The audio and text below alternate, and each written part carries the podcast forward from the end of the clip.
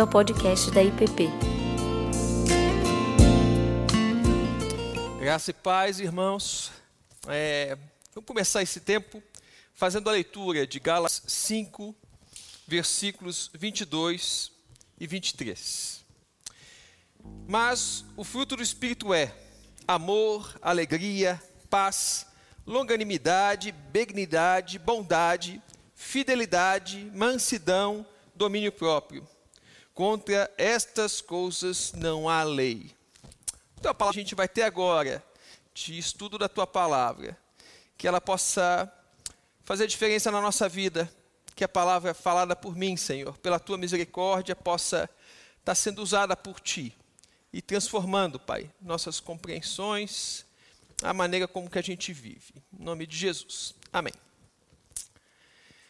Você já deve ter observado que nesse capítulo 5, que o apóstolo Paulo escreve, ele está tratando das obras da carne dos, e do fruto do Espírito. Tanto a obra, as obras da carne quanto os frutos, eles se fazem visíveis nas nossas relações, nas relações que estão perto de uma forma ou de outra, né, com pessoas que estão de uma forma ou de outra próximas a nós. E esse texto, texto todo, do 16 até o final do capítulo, ele quer despertar em nós um olhar atento para que a gente olhe para as nossas vidas e perceba que é, quem nos guia, o caminho que nós estamos, se nós estamos andando para a vida ou se estamos andando para a morte. Palavra é dura, mas é extremamente edificante e importante que a gente a escute e que a gente reconheça como um espelho quais são os caminhos que temos trilhado. Antes de começar a falar de mansidão, que é o gominho do fruto que a gente vai falar hoje, eu queria falar um pouquinho sobre o que, que leva uma planta a frutificar. Não sei se você já teve uma experiência de plantar uma árvore, de acompanhar o seu crescimento até que o fruto surja. É, se você já fez isso, além de comprar uma fruta do supermercado que parece que ela já nasceu na prateleira, você vai perceber que o fruto não é um passe de mágica. Ele não nasce de repente. É um processo longo até que o fruto apareça. Ele é resultado de muitas etapas. A planta vai interagindo com o seu meio até chegar ao ponto que o fruto, o fruto apareça. Para começar, para começar, a planta tem que ter germinado. Ela tem que começar a crescer. Ela tem que sair daquelas primeiras folhinhas e tomar corpo, tomar porte. Ela tem que crescer a ponto de atingir uma maturidade. Esse tempo, se você vai olhar para as plantas, ele varia muito. Tem planta que, depois que germinou, algumas semanas depois, já frutifica. Outras levam muito tempo. Lá em casa eu tenho alguns, alguns pés de jabuticaba que ganhei do meu sogro. Quando ganhei do meu sogro já tinham mais de sete anos numa lata. Já eram plantas bonitas. Eles hoje passam de 15 anos. E só esse ano vão começar a florescer. Quanto tempo de espera? Mas vamos pensar. Para o fruto, fruto aparecer, então eu falei que a planta tem que germinar. Mas como é que funciona esse processo? Olha, para essa planta se desenvolver, essa, ela precisa estar num solo e que esse solo forneça os nutrientes que ela precisa. Se ela não tiver nutriente, ela não cresce. Ela não cresce e não frutifica. Mas, além de nutriente, o que, que ela precisa? Ela precisa ela precisa de água. Sem água também não vai. Então tem que ter nutriente e tem água. Isso basta? Também não basta. Tem uma outra coisa extremamente importante. Ela tem que ter luz. Só com luz acontece fotossíntese e ela vai crescendo. É, então a gente espera a planta, a planta germinou, começou a crescer, absorveu seus nutrientes, água, luz, foi crescendo, crescendo, crescendo. E aí vai nascer o fruto? Não. antes do fruto tem uma outra coisa muito legal: é a flor. A flor é imprescindível que apareça antes do fruto. E quando a flor aparece, ela precisa de mais uma ajuda. Ela precisa da ajuda das abelhas. As abelhas vão lá, polinizam a flor. Então, no momento em que ela começa a gerar o fruto, a flor some e o fruto aparece. E demora mais muito tempo até que o fruto possa ser colhido e saboreado. Da mesma forma, meu irmão e minha irmã, o fruto do nosso, o fruto do Espírito nas nossas vidas não aparece num passe de mágica. Ele não acontece de repente, de uma hora para outra, e você acordou e está bom. Não. Nós também, da mesma forma, precisamos interagir. Interagir com o nosso meio. Intensamente. Até que esse fruto vem, passando por todas as etapas. A primeira delas, nós também precisamos nascer. Nascer de novo. Nós precisamos, como diz Jesus no capítulo 3 de João, precisamos nascer da água e do Espírito. Se não, se não tiver esse processo de novo nascimento, não vai ter fruto. Mas além disso, além desse novo nascimento, o que, que a gente precisa? A gente precisa crescer. E a gente cresce como? A gente cresce pela palavra. A palavra nos é fundamental. A palavra é da palavra que nós recebemos os nutrientes. E é interessante que a Bíblia diz também, faz uma comparação bem legal, que fala que nós somos é, lavados pela água da palavra. E essa água a gente precisa também. Então a gente precisa da água como é, esse nutriente, a gente precisa dessa água que nos deixa purificados daquilo que a gente precisa se livrar, e assim a gente vai crescendo, e aí, aí chega um momento em que a gente deixa para trás as coisas de menino, a gente amadurece e vai chegar então a hora, a hora em que, é, a partir de uma relação muito intensa com a luz, com o Pai das luzes, é aquele que nos concede vida.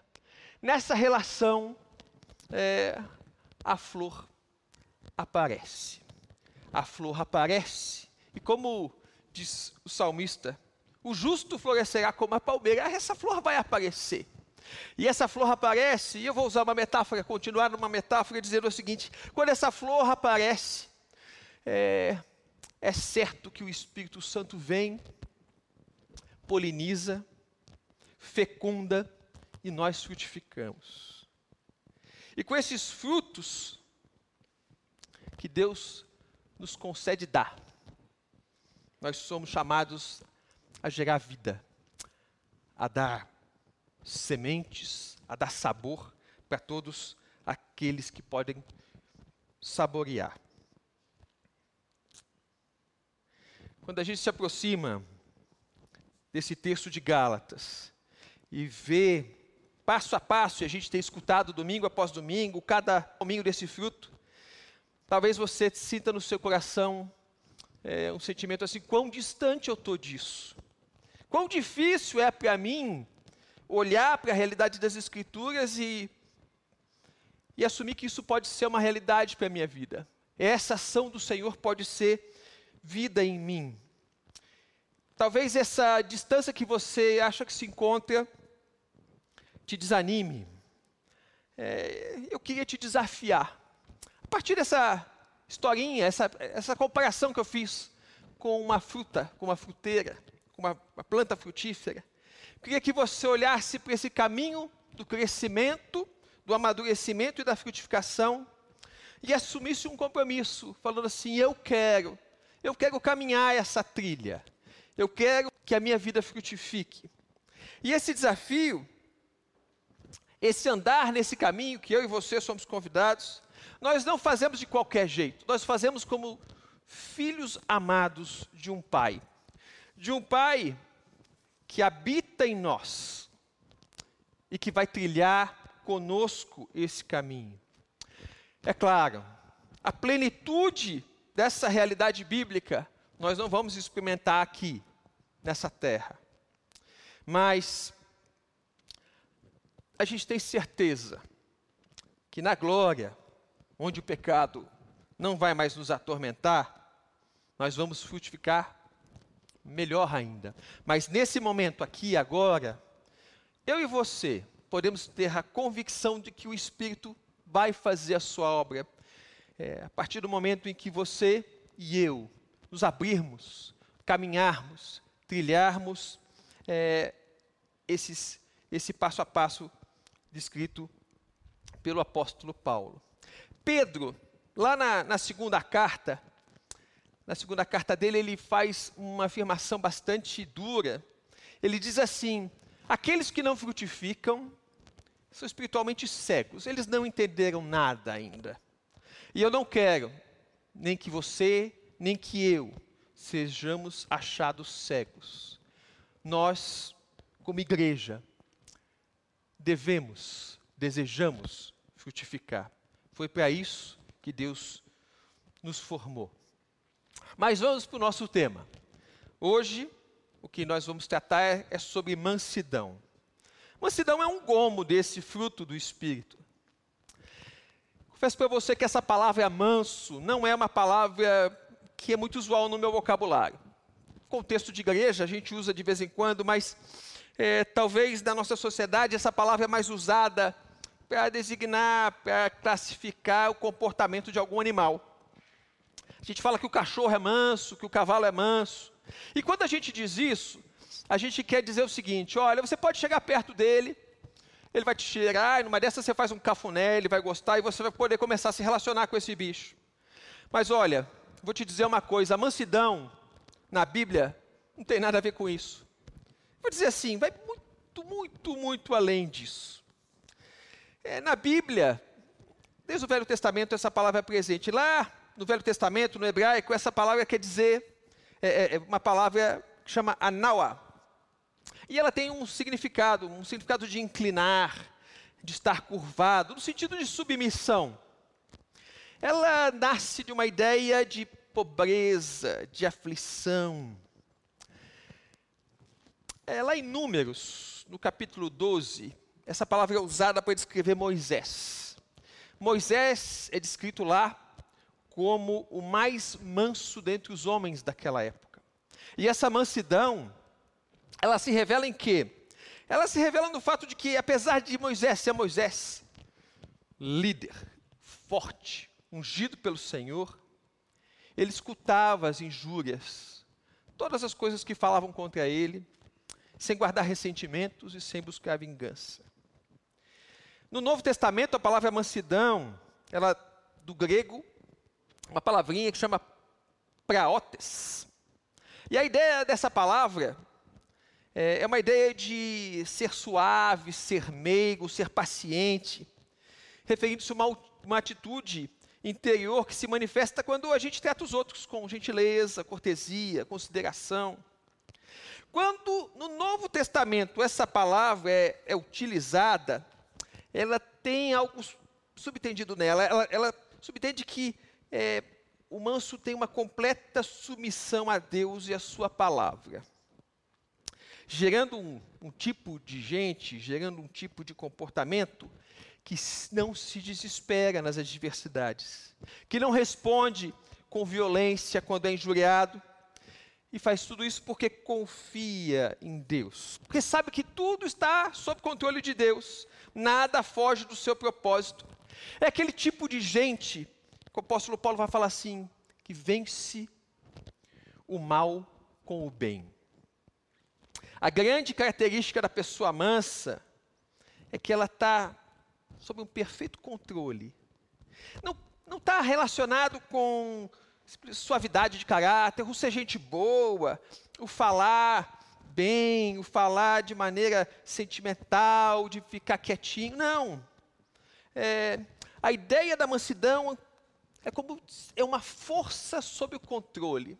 Eu gosto de uma metáfora, outra metáfora, metáfora para falar de mansidão. É, vamos pensar na figura do cavalo. Olha só, mansidão não tem nada a ver com a passividade de um cavalo velho, que se deixa montar, que já está sem dentes, talvez, mal consegue correr. Não. Mansidão tem tudo a ver com a ideia de um cavalo, um puro sangue. Consegue imaginar? Com os músculos definidos, cheio de energia, capaz de correr velozmente, mas que se deixa montar por uma criança e calmamente passeia com ela, sem apresentar risco algum. A ideia da mansidão também não tem a ver com indolência, com preguiça. Às vezes as pessoas confundem isso. Nem com aquelas pessoas que são meramente gentis.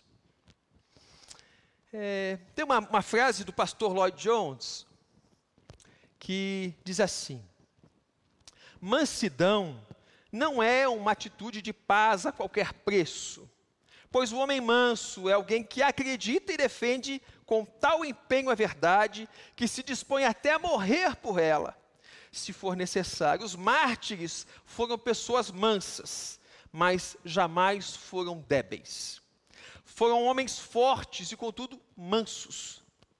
Que Deus nos livre de alguma vez confundirmos essa nobre qualidade, uma das mais nobres dentre todas as virtudes, com algo meramente animal, físico ou natural. Palavras do pastor Lloyd Jones. A mansidão não consiste em algo externo, é uma atitude interior. É o que está no meu coração, é o que é a forma como o meu interior reage.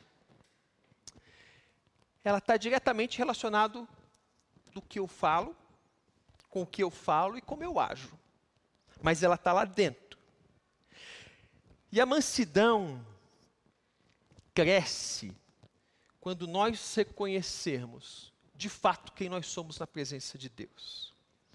A humildade do espírito é o solo onde a mansidão cresce. A lamentação que brota quando a gente cai na real dos nossos pecados, quando eles nos revelam quão miseráveis somos, acabando com o nosso orgulho e altivez. É nesse é nesse solo que a mansidão nasce. A mansidão é a marca da humildade. É uma das dimensões do domínio próprio e da longanimidade.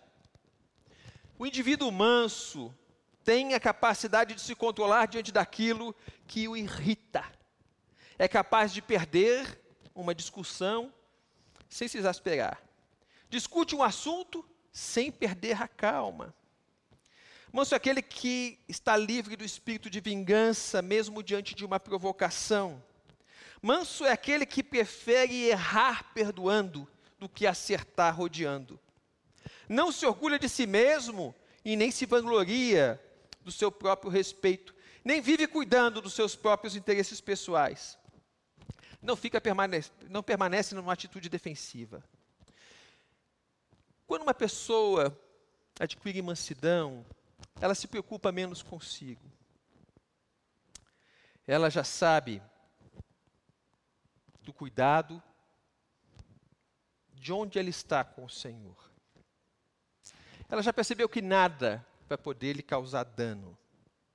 E você sabe qual que é a consequência disso? Qual que é a consequência de ser manso? Jesus diz: são eles, são eles que vão herdar a terra. Claro, Jesus é o nosso exemplo de mansidão. Pedro, na sua primeira carta, capítulo 2, versículos 22 e 23, vai dizer assim: O qual não cometeu pecado nenhum, e nenhum engano foi encontrado em sua boca, quando insultado não revidava, quando sofria não fazia ameaças, mas entregava-se àquele que julga com justiça. Esse é o nosso Deus. O Deus encarnado que, sendo todo-poderoso, se despe dessa glória, vive entre nós e, e deixa o ouvido escutar coisas que o agridem sem partir para vingança. Esse Senhor, ele nos convida. Ele nos convida a colocar diante dele nossas, nossos pesos, nossos fardos, nosso cansaço, numa promessa de que ele vai nos aliviar. E o texto de Mateus vai dizer assim: Olha, aprendam de mim, aprendam de mim porque eu sou manso. Jesus se coloca como mestre e coloca como um elemento fundamental daquele que ensina a mansidão. E quando a gente segue lendo as Escrituras, a gente percebe que essa mansidão deve ser uma qualidade de quem ensina, mas sempre implica em um espírito que se deixa ensinar. O próprio Jesus, no livro de Hebreus está escrito que ele aprendeu a obediência com que sofreu. Mansidão é isso, meu irmão, irmã. É algo que te permite ensinar, mas te põe sempre numa condição de aprender. Quando a gente lê apóstolo Paulo aqui em Gálatas, fica claro, o fruto do Espírito não nasce por obra humana, ele nasce por ação do Espírito. Ele, ele precisa ser gerado dentro de nós lá do alto. E esse, essa ação que o Senhor faz na nossa vida pelo seu Espírito, faz para que nós sejamos regenerados com caráter semelhante ao de Cristo. Mas, se é obra puramente do Espírito, onde está então a necessidade que eu pus lá no início, falando é, dos frutos de uma árvore qual é a necessidade que eu e você temos de caminhar? Qual é a necessidade que eu e você temos de ler as Escrituras, de nos relacionarmos com o Pai? É, já que é obra do Espírito, isso não aconteceria sozinho, sem ação alguma nossa? É, eu, eu gosto de uma explicação que Richard Foster dá. Ele, quando escreve sobre disciplinas espirituais, trata dessa questão e diz assim: olha, quando praticamos as disciplinas, as disciplinas em si não nos aproximam de forma alguma do Senhor, não nos fazem melhor. Você sabe o que, que elas fazem? As disciplinas, o caminhar junto com o Senhor, a leitura da palavra, a intimidade com o Senhor, o que que faz nas nossas vidas? Nos põe em um uma posição de vulnerabilidade. Eu gosto dessa palavra. Vulnerabilidade para a ação do Espírito Santo. A gente tem que lembrar, nosso Deus, ele não arromba as portas. Ele bate e espera que a gente abra. Quem arromba é o ladrão. Quando nós, quando eu e você, o buscamos de todo o coração, quando nos alimentamos da palavra, quando nos relacionamos com o Pai das luzes, quando ficamos abertos para sermos fecundados pelo Espírito Santo de Deus. Ele vem. Ele vem, entra na nossa casa, entra na nossa vida, ceia conosco, faz morada em nós e nos torna dia a dia na caminhada, de glória em glória, mais parecidos com Ele. Minha oração é que eu e você, a gente possa conhecer o amor de Deus, de tal modo que nada mais nos satisfaça nessa vida. E que essa relação com o Senhor, essa relação de dependência, que essa esse desejo de estar com, nos leve a crescer, amadurecer e dar muitos frutos. E que esses frutos possam ser saboreados por muita gente. E que eles mostrem a doçura do reino. E que dentro desses frutos haja muitas sementes. E que essas sementes tornem a brotar e dar novas árvores e gerar novos frutos. E que dessa forma a gente encha a terra da vida que provém do Pai. Vamos orar. Pai amado, nós te louvamos pela tua palavra, te louvamos pelo convite que o Senhor nos faz de caminharmos com o Senhor, de caminharmos com o Espírito, de maneira que na nossa vida ele possa frutificar. Pai, nos perdoa por tantas vezes, não sei, muitas vezes por medo, por preguiça até, Senhor, por falta de disciplina, por achar que isso é para os outros e não para nós. Nós nós temos relutado em te buscar. Nós não abrimos a porta para que o Senhor entre. Pai, usa a tua misericórdia conosco. Transforma as nossas vidas. Faz das nossas vidas fonte de fruto que abençoa. E que os que estão ao nosso redor possam ser abençoados pela ação do Espírito Santo nas nossas vidas.